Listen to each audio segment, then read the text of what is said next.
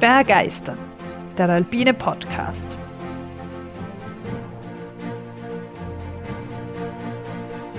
Wir tauchen ein in die Faszination der Berge und der Natur. Wir stellen euch die großen Abenteurer und Grenzgängerinnen vor. Wir bringen denkwürdige Momente und kulturgeschichtliche Hintergründe in euer Ohr. Wir wollen euch begeistern. Liebe Zuhörerinnen, liebe Zuhörer, herzlich willkommen. Wir sind zurück aus dem Urlaub und freuen uns jetzt ganz besonders, euch eine neue Folge zu präsentieren. Hallo allerseits. Hallo an alle. Barbara, heute spanne ich dir nicht lang auf die Folter und komme gleich zum Punkt. Wir blicken heute in ein spezielles Zeitalter des Kletterns. Wir schauen uns dessen Entstehung und Entwicklung seine Hochphase und sein vermeintliches Ende an und wir reflektieren dessen Auswirkungen bis in die heutige Zeit. Oh, es geht wieder ums Klettern. Schön, freue mich. Ja, Barbara, ganz konkret, wir widmen uns dem Direttissima-Zeitalter. Aha. Schon mal gehört? Ähm, also direkt unter der Bezeichnung nicht, aber ich könnte mir vorstellen, dass das kam, als man wahrscheinlich die ganzen Normalwege schon bestiegen hat und dann halt zum Beispiel die Direttissima durch irgendeine coole Wand oder so wollte. Ja, du bist schon auf der richtigen Fährte, aber verrat mal nicht zu viel. Ja, nur geraten.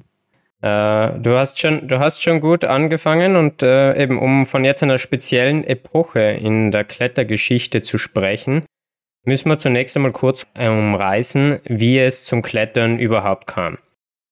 In Folge 7, der Windige und die Geburt des Bergsteigens, haben wir ja schon den zentralen Gedanken des Alpinismus angeführt, nämlich Bergsteigen aus Liebe zur Natur und aus reiner Freude. In den nachfolgenden Jahrhunderten kam das Bergsteigen mehr und mehr in Mode. Immer mehr Berge wurden auf dem leichtmöglichsten Weg, der heute, wie du eben schon gesagt hast, Normalweg bestiegen. Und durch den Fortschritt in Ausrüstung und Technik und da dem Drang, dann Neues zu erkunden und zu entdecken, wurde schon bald eine neue Herausforderung gesucht, nämlich, eben wie auch schon richtig von dir angesprochen, die Durchsteigung von Wänden wurde zum Ziel der Begierde. Man wollte zunächst auf leichtestem Weg durch die Wand.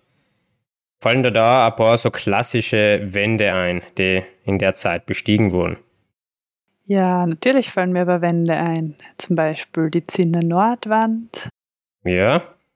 Dann klassische Wände, Eiger Nordwand. Gut, ich meine, es ist ein Unterschied, ob das jetzt so ein Klettern oder irgendwie so eine Mixtur ist, aber mhm. prinzipiell die. Mhm.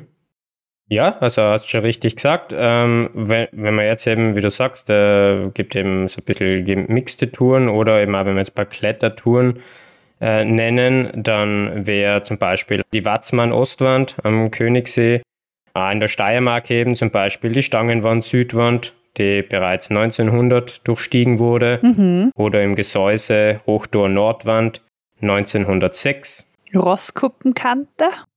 Ja, genau, die Rosskuppenkante. Dachstein-Südwand.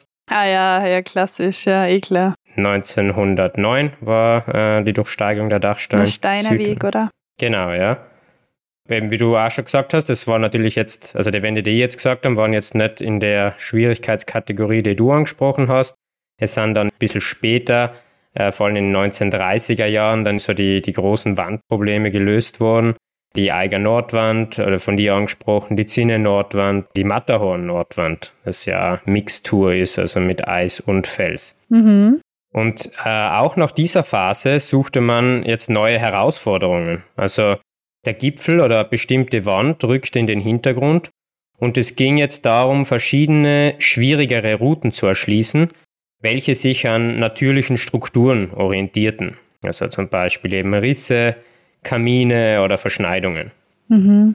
Und das war jetzt die Geburtsstunde des Klettern der Route willen, also so wie wir das Klettern heute kennen. Mhm. Jetzt noch eine Frage an dich, Barbara. Warum hat man sich denn an natürlichen Strukturen orientiert?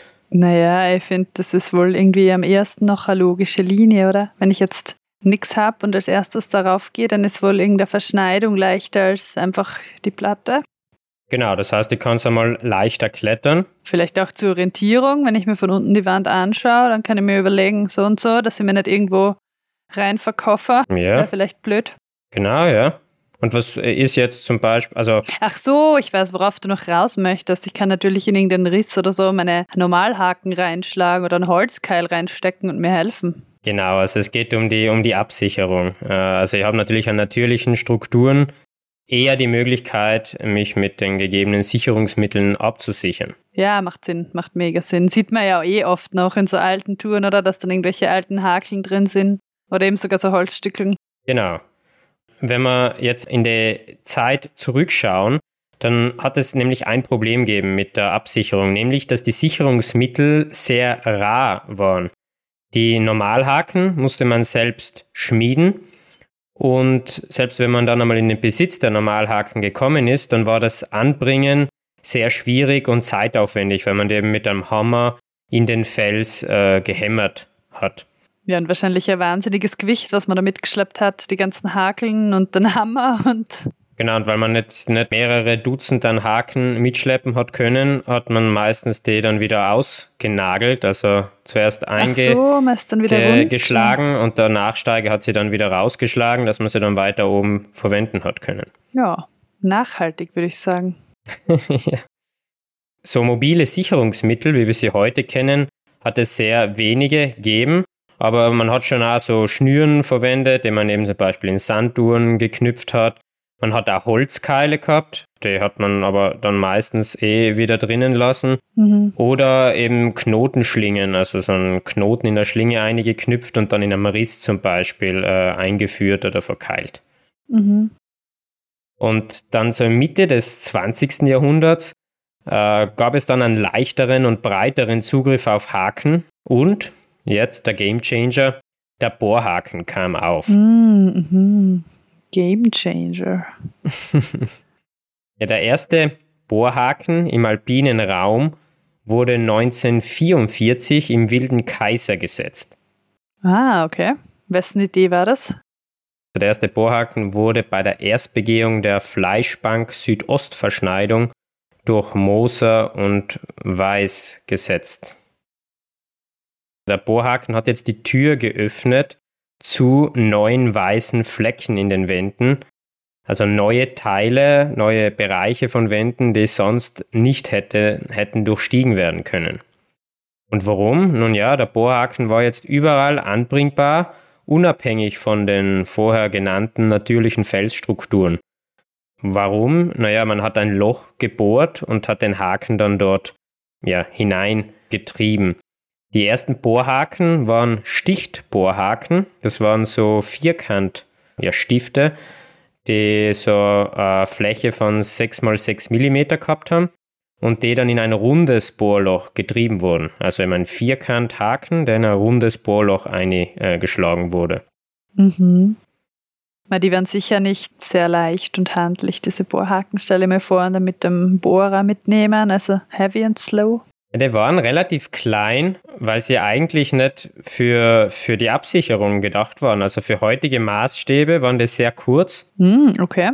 Und ja, haben eben nicht die, ja, die Absicht gehabt, jetzt wirklich zum Absichern, also dass sie wirklich einen Sturz hätten auffangen können, oh. sondern nur zur Fortbewegung am Bohrhaken. Also es ist dann wirklich als, als Griff im Endeffekt äh, gebraucht worden. Ach so. Okay, ja, das ist schon ein anderer Sinn. Okay, verstehe. Genau, also ist sich eben mit dem Hilfe, also mit Hilfe durch den Haken ist sich über die schwierige Stelle drüber geholfen worden. Man hat zum Beispiel immer Schlinge in den Haken gebunden, hat sich dran hochgezogen oder ist dann eben sogar reingestiegen oder hat dann auch in, in weiterer Form so, so Strickleitern verwendet, indem man dann äh, ja, daran hochgestiegen ist. Mhm. Ja klar, da lassen sie dann ganz andere Wände lösen. Das klingt jetzt natürlich relativ einfach. Ich steige da an einer Leiter, an einem Haken empor. Allerdings musste damals jeder Bohrhaken mit einem Stiftmeißel mühsam gesetzt werden. Das heißt, Bohrmaschinen hat es damals noch nicht gegeben. Man hat es wirklich, also so ein kleines Loch in den Fels gemeißelt Und man muss sich ja vorstellen, man ist ja dort an einer schwierigen Stelle. Das heißt, dass man da jetzt wirklich hm. ja, die Hände frei gehabt hat zum gemütlichen Meißeln, war jetzt auch nicht unbedingt der Fall. Mhm. Also es war schon trotzdem noch herausfordernd. Na, sowieso. Und um jetzt zur Absicherung, die Stände hat man dann schon noch so mit alten geschlagenen Haken. Genau, das war jetzt in, in erster Linie mal als Ergänzung der Möglichkeiten. Das heißt, der Großteil der Haken war immer noch Normalhaken. Man hat immer noch die Absicherung, die ich vorher schon erklärt habe, benutzt und hat sich aber jetzt eben oft an so kurzen Segmenten, die sonst nicht geklettert werden hätten können, hat man sich mit Bohrhaken beholfen und hat vielleicht dann eben so Teile von einigen Metern überwinden können, wo man, wo man sonst einfach nicht drüber kommen wäre, weil man die Stelle nicht hätte klettern können. Mhm. Ja, gescheit. Die Bohrmaschine eben, wie schon gesagt, gab es damals noch nicht und die maschinelle Setzung von Bohrhaken setzte erst einige Jahre später ein und wurde vor allem mit der Einführung der Akkubohrmaschine sehr beliebt. Das Setzen von Bohrhaken an beliebigen Stellen und in beliebigen Abstand, wenn auch jetzt mit dem Meißel mit großer Mühe verbunden, bildet jetzt den Nährboden der Idee der Direttissima. Direttissima kommt aus dem Italienischen. Diretto bedeutet direkt und issima ist der Superlativ davon. Also wer ein Instrument spielt, kennt bestimmt die Dynamikanweisungen. Zum Beispiel gibt es Piano und Forte, also leiser und lauter spielen. Und auch dort gibt es den Superlativ pianissimo und fortissimo, also besonders leise oder besonders laut spielen. Gut, dass du uns jetzt einen kleinen Italienischkurs auch noch gegeben hast. Deine Italienischlehrer werden stolz auf dich. Es ist halt nicht jeder der italienischen Sprache so mächtig wie du, Barbara. also direttissimo äh, würde jetzt eben bedeuten besonders direkt. Mhm. Aber nachdem du ja da sehr bewandert scheinst, Barbara, wieso hast denn das jetzt direttissima? Oh, also ich, ich, ich habe eigentlich nie Italienisch gelernt. Aber ich schätze mal, weil es irgendwie weiblich ist und weil es um die Route geht und die ist vielleicht weiblich, die direkteste. Ja, sehr gut. Mit Direttissima beschreiben, beschreiben wir heute einen besonders direkten, umweglosen Weg zum Gipfel.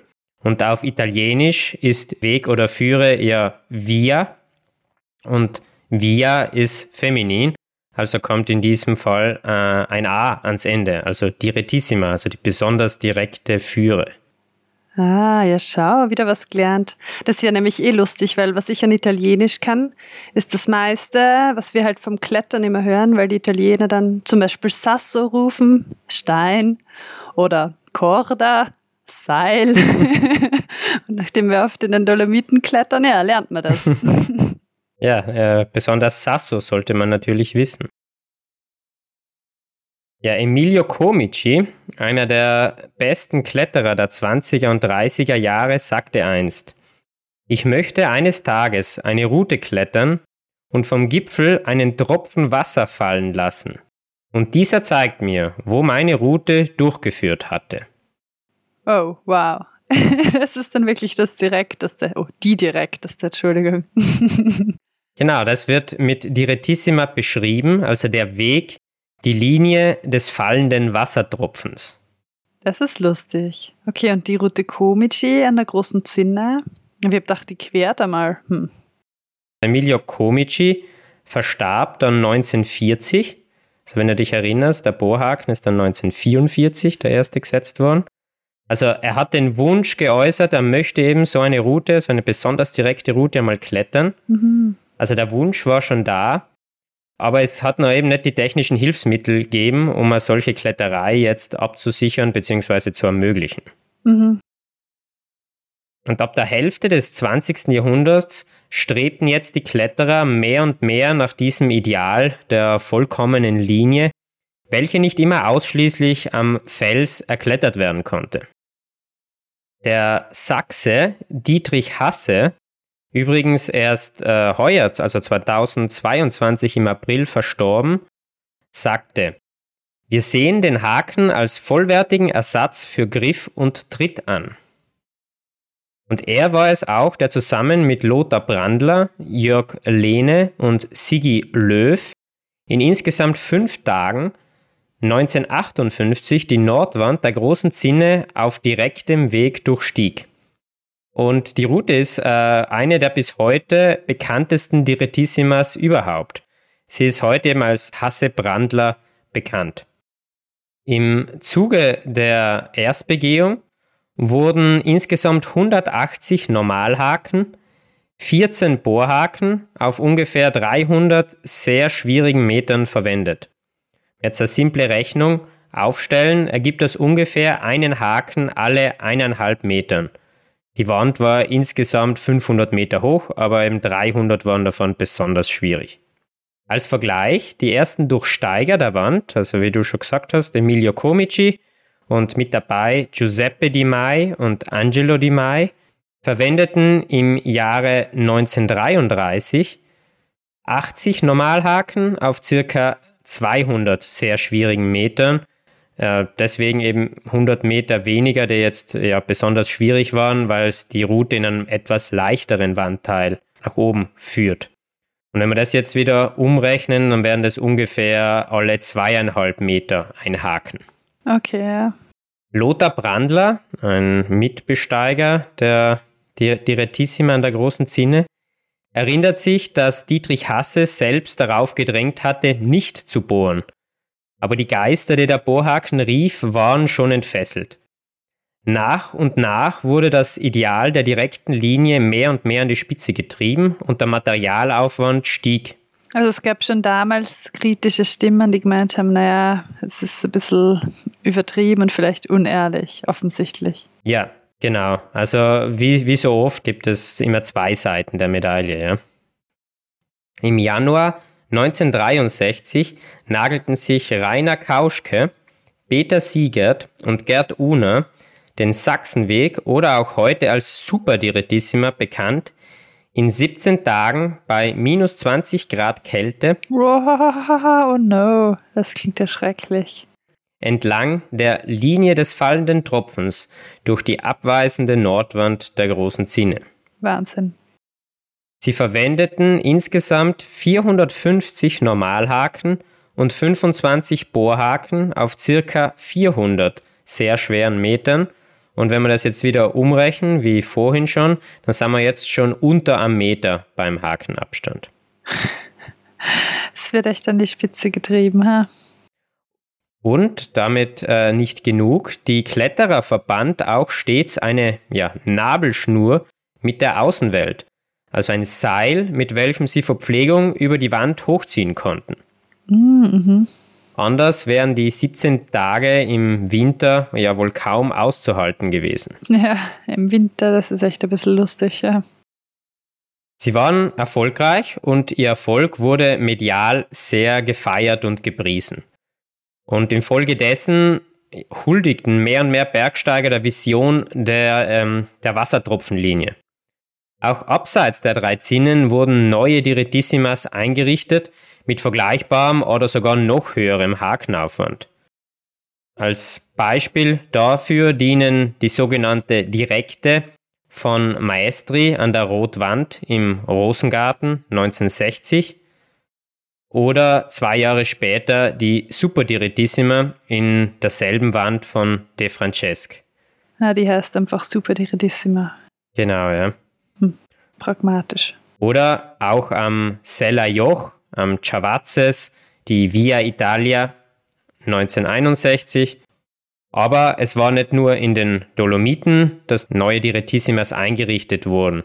Zum Beispiel 1969 die sogenannte Japaner Direttissima am Eiger. Und auch außerhalb Europas gab es äh, Direttissimas, zum Beispiel die Nose am El Capitan. Aha. Dort war man nicht nur ja, 17 Tage unterwegs, sondern 47 Tage und das sogar verteilt auf zwei Jahre. Na wow. Das war 1957, 58. Okay. Wow. Und sind die das dann einmal wirklich durchgestiegen auch oder haben die dann einmal von unten angefangen und dann irgendwie von oben? Nein, sonst schon von, von unten wieder. Okay. Aber es war eben auch immenser Aufwand. Also eben, wenn man einmal zwei Jahren was arbeitet. Ja, klar, wenn du so viel Hakeln reinhaust, ja. Klettern wurde zur Materialschlacht und es hat auch Kritiker gegeben und mhm. die Kritiker nannten es das Meißeln einer Himmelsleiter. Gibt es ja Route, oder? Himmelsleiter, alte, im Hochschwab, Hochschwab Südwand. genau, ja. Aber der hat damit nicht so viel zu tun. Aber die ist auch alt. Vielleicht waren da viele Hakel mal drin. Keine Nein, Ahnung. glaube ich nicht. Nein, okay, stimmt, die ist eigentlich so schlecht abgesichert, gell? Hm. Naja. Das Klettern an Haken und dem Freiklettern, also das Klettern ausschließlich am Fels, wurde endgültig gleichgesetzt. So sagte Dietrich Hasse, ob ich felsgewachsene Griffe und Tritte oder Haken zum Steigen benutze, weil die natürlichen Gegebenheiten fehlen, ist doch wohl bestenfalls ein einstellungsbedingter Unterschied. Die physischen Anforderungen sind bei freier wie bei Hakenkletterei im Wesentlichen dieselben. Da sieht man die ganz andere Auffassung damals, auch. irgendwie war wohl der Zeitgeist ja. irgendwie. Doch nicht nur neue Wege wurden durch die technischen Hilfsmittel erschlossen. Auch alte Wege, welche teilweise mit nur sehr wenig bis gar keinem Hakenmaterial erst begangen wurden, wurden nachträglich mit zusätzlichen Schlaghaken und Bohrhaken ausgestattet. Mhm. Die Haken wurden zur Gewohnheit und verwuschen die Grenzen dessen, was ohne Hilfe kletterbar war und was nicht. Ein Beispiel dessen haben wir schon in Folge 9 zu Stein gewordener Schrei besprochen. Cesare Maestri am Cerotore, begleitet von seinem Kompressor. Ja, die berühmte Kompressorroute. Folge 9. Hört's rein. Ein Umdenken bahnte sich aber an. Denn nun waren es nicht nur die ständigen Kritiker, sondern auch direkt Involvierte. Jörg Lehne, selbst eben damals an der Direttissima in der Zinne Nordwand beteiligt, äußerte ein paar Jahre später. Ich war lange der Meinung, mit unserer Besteigung sei eine neue Epoche in der Bezwingung schwierigster Routen eingeleitet worden. Tatsächlich sehe ich sie nun als Schluss und zugleich Krönung einer Epoche der Erschließer zwischen den 20er und 50er Jahren. Was folgte, war das Erkaufen einer abstrakten Linie mittels Bohrhakenleitern. Ja, hat er recht.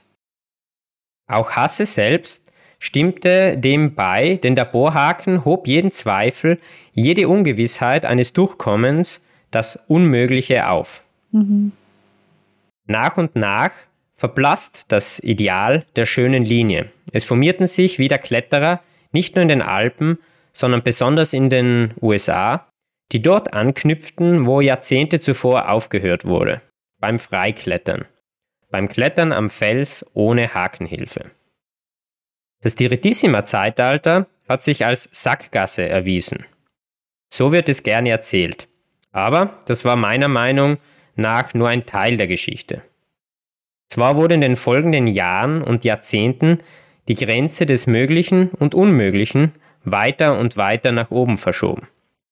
Gerade das Sportklettern hat in den letzten Jahren das Freikletterniveau extrem angehoben. Heute sprechen wir gerne vom Freiklettern, von Flashs, One-Sides oder Rotpunktbegehungen.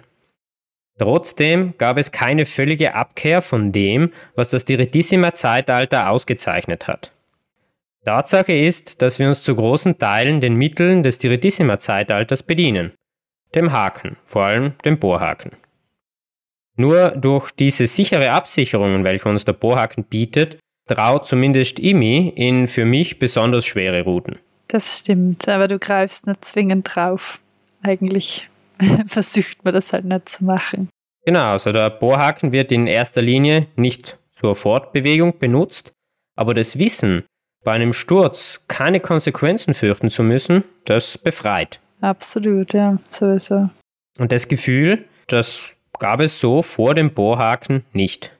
Ein Sturz war meist keine Option. Mhm.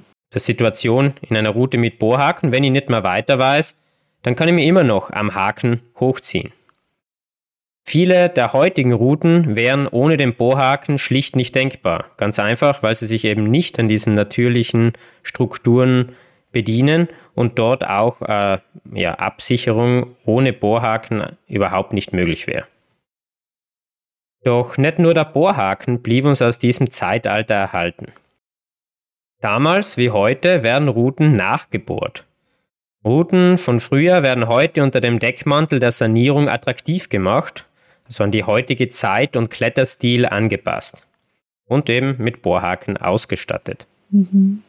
In manchen alpinen Klassikern von früher reichen Wiederholern mittlerweile eine Standplatzschlinge und zehn Expressschlingen. ist halt ganz was anderes dann. Man kann sicher lange über die Vor- und Nachteile von Bohrhaken oder Sanierungen alpiner Routen sinnieren. Aber das überlassen wir nun Barbara dir und unseren Zuhörerinnen und Zuhörern. Das Klettern ist im ständigen Wandel und der Bohrhaken, damals hoch gelobt und zugleich verteufelt, ist mittlerweile zum Standard geworden. Wenn auch auf eine andere Art und Weise. Ja. Eben nicht mehr zur Fortbewegung, sondern zur Absicherung. Mhm. Und hat man diese Hunderten von Haken aus dem Sachsenweg zum Beispiel dann wieder rausgenommen? Oder aus diesen ganzen Direttissima? Nein. Die sind alle nur da.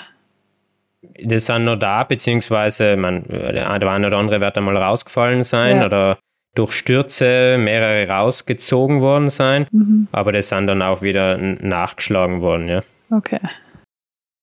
Ja, das, äh, Barbara, ist die, das Ende meiner Geschichte über ein Zeitalter, das eine ja, sehr interessante Idee, eine Vision gehabt hat, eben die Linie des fallenden Wassertropfens, aber dann doch sehr jäh wieder geendet hat. Also ich finde, dass es enden muss, war irgendwie ein bisschen vorprogrammiert oder sagt man halt so altklug im Nachhinein, gell? aber sehr spannend. Ich habe es eh schon im Intro angekündigt. ja. Und witzig auch, dass der Emilio Comici das eigentlich gesagt hat oder das so formuliert hat und selber dann, wenn ich das richtig verstanden hat, gar nicht, also habe gar nicht mehr so erlebt hat. Na, genau. Weil da der Bohrhaken noch nicht da war. Also er hat davon geträumt und ja, wobei vielleicht hat er davon geträumt, dass er das freiklettert, wenn das mit dem Haken noch gar nicht so in seiner Vorstellungskraft war, weil es es noch nicht gab. Dadurch, dass man halt an natürliche Gegebenheiten gebunden war, war es, wie du schon oft gesagt hast, man ist dann irgendwo raufklettert, ist dann dort nicht mehr weiterkommen und hat dann müssen entweder einen, einen Quergang machen, äh, einen Pendelquergang, also sogar am Seil äh, hängend, mhm. dann hin und her schwingen, dass man wieder in andere natürlichen ja, Gegebenheiten, natürlichen Schwächen der Wand. Wie auf den Sonnenplatten in Akku. Machst genau. das doch so gern, oder? Aber dort hängen auch Bohrhaken, ja.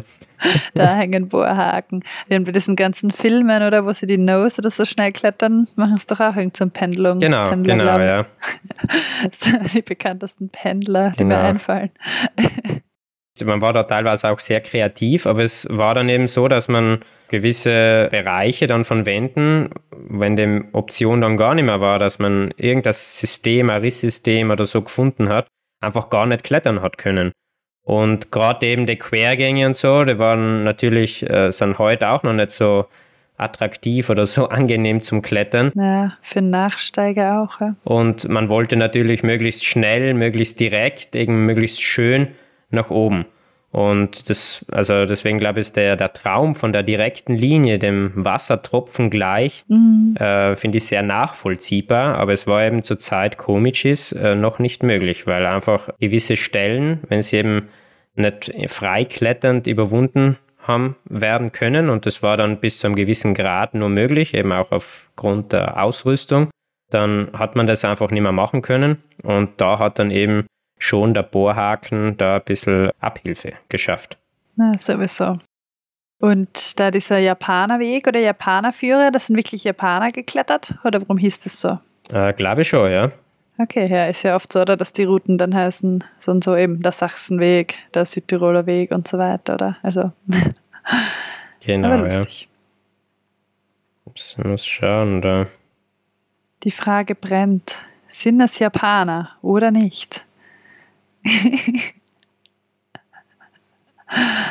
ja, doch. Also der Japaner Takio Kato hat im Sommer 1969 mit insgesamt vier Landsleuten die Eiger Nordwand eben auf der besonders schwierigen und direkten Route durchstiegen.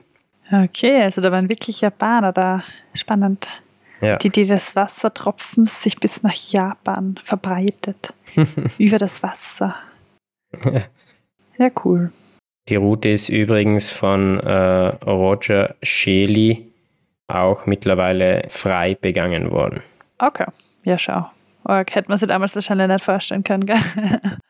Ja. Die Leute heutzutage selbst klettern frei oder Free Solo oder sonstig. Ja. So verschieben sich eben die Grenzen des, des Machbaren und des ja, Nicht-Machbaren, des Unmöglichen. Mhm. Und weil du vorher eben die Kritiker genannt hast oder angesprochen hast, den wohl bekanntesten Kritiker habe ich jetzt gar nicht genannt. Fällt dir da ein, wer da fehlt? Äh, wieder mal der Mesner vielleicht? Ja, genau. Reinhold Mesner ja. hat den Bohrhaken als Mord am Unmöglichen bezeichnet. Mord am Unmöglichen. Das ist aber eine coole Metapher eigentlich. Wobei er sicher auch nicht hakenfrei seine ganzen Erstbegehungen gemacht hat, nehme ich mal sehr, sehr, sehr stark an. Na, na. aber klar, man muss es nicht übertreiben. Gibt es von deiner Seite noch was? Weil sonst hätte ich noch eine Randnotiz zum Ende. Jetzt gerade akut, ne? Sag mal. Also im Jahr 2018 hat äh, Rainer Kauschke im Alter von 80 Jahren seine Route an der äh, großen Zinne, also seine Super Direttissima, wiederholt. Oh la la, okay, das ist cool. Mit 80. Genau, mit 80 Jahren. Und der ist die mit Haken und so nachgestiegen. Ja, äh, ist, eben, ist ja immer noch äh, eingenagelt und eingebohrt. Wahnsinn. Und ist jetzt zusammen mit dem Bergführer Christoph Heinz durchstiegen. Ja, wenn es äh, dann nichts mehr ultrabrennendes gibt, wenn es keinen Wassertropfen mehr gibt, Barbara, dann würde ich sagen, beenden wir diese Folge. Danke für die Story. ja, gerne. Dann äh, hören wir uns das nächste Mal wieder. Wir hören uns das nächste Mal und freue mich schon auf deine Folge, Barbara, und verabschiede mich bei unseren geehrten Zuhörerinnen und Zuhörern. Bis zum nächsten Mal. Ja, ich verabschiede mich auch. Viel Spaß beim Klettern in den nächsten hm, zwei Wochen bis zur nächsten Folge und sowieso. Denkt an uns. Und ja, bis zum nächsten Mal. Ja, liebe Leute, wir freuen uns immer, wenn ihr uns ein paar Rückmeldungen gebt oder Verbesserungsvorschläge oder Sterne oder Bewertungen auf allen möglichen Kanälen oder Podcast-Plattformen. Je nachdem, eben Sterne kann man zum Beispiel auf Spotify machen, auf Apple Podcasts kann man Rezensionen schreiben, auf YouTube könnte man unterhalb öffentliche Kommentare hinterlassen. Je nachdem, was für Podcast-Dienste ihr nutzt, würden wir uns in jedem Fall über eure Bewertungen freuen. Was uns außerdem immer brennend interessiert, ist, was eigentlich äh, Bergsteigen für euch ist. Da könnt ihr uns bitte, bitte eine Nachricht schicken an ich.begeistern.com mit dem typischen Satz, das ihr jetzt am Ende von den Folgen wahrscheinlich eh schon kennt. Bergsteigen ist für mich, Punkt, Punkt, Punkt. Weil das werden wir dann in einer der kommenden Folgen einspielen. Und irgendwann einmal wissen wir, was ganz Österreich und Deutschland und Schweiz und ja, gesehen, wir haben in Italien Hörer und in Norwegen Hörer, so was alle, ja, wie alle Bergsteigen für sich definieren. Das wäre doch cool. So ein breiter Querschnitt. Heute bedanken wir uns ganz, ganz besonders beim Chris für seinen Einspieler. Der Chris ist auch ein ziemlicher Bergsteiger und Kletterer und das passt eigentlich echt ziemlich gut, finde ich, dass er in dieser Folge einspricht. Vielen, vielen Dank, Christian. Bergsteigen ist für mich ein positives Körpergefühl und ein freier Geist.